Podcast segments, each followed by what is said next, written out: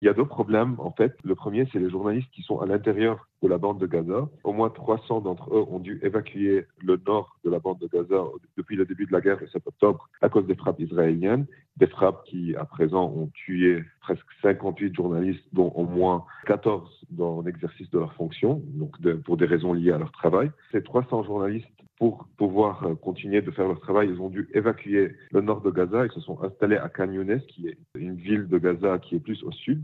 Et là, depuis la fin de la trêve humanitaire entre Israël et le Hamas, ils ont reçu des ordres d'évacuer Khan après qu'ils soient installés là-bas. Et donc, ils évacuent vers Rafah. Et Rafah, c'est le village à la frontière euh, avec l'Égypte, qui en fait, euh, la frontière est fermée. ces journalistes, ils sont coincés dans un territoire assiégé qui se rétrécit dans, des, dans une situation très, très dangereuse. Même à Rafah, il y a des frappes. Même à Rafah, il y a eu des journalistes tués.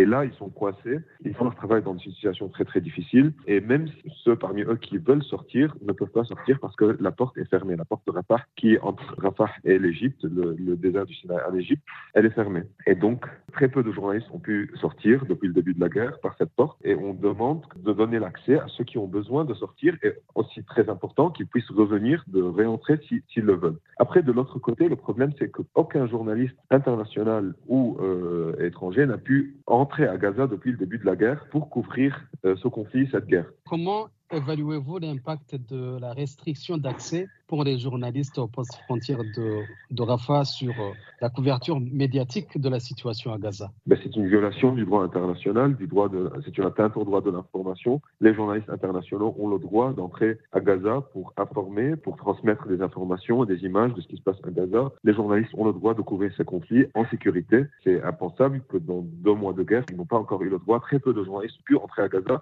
Ceux qui l'ont fait, ils l'ont ils fait en, en intégration, embedded avec l'armée israélienne avec les restrictions sur euh, ce qu'ils peuvent couvrir. Euh, et il, fallait qu'ils soumettent leur matériel, leurs infos à l'armée israélienne avant de publier. Donc, il n'y a vraiment pas une information indépendante qui provient de journalistes internationaux parce qu'ils n'ont pas été autorisés à rentrer à Gaza. Et c'est pour ça qu'on demande aujourd'hui d'ouvrir la porte de part pour que ces journalistes peuvent y accéder, pour qu'ils puissent rentrer et travailler auprès de leurs collègues gazaouis, palestiniens qui sont coincés à Gaza.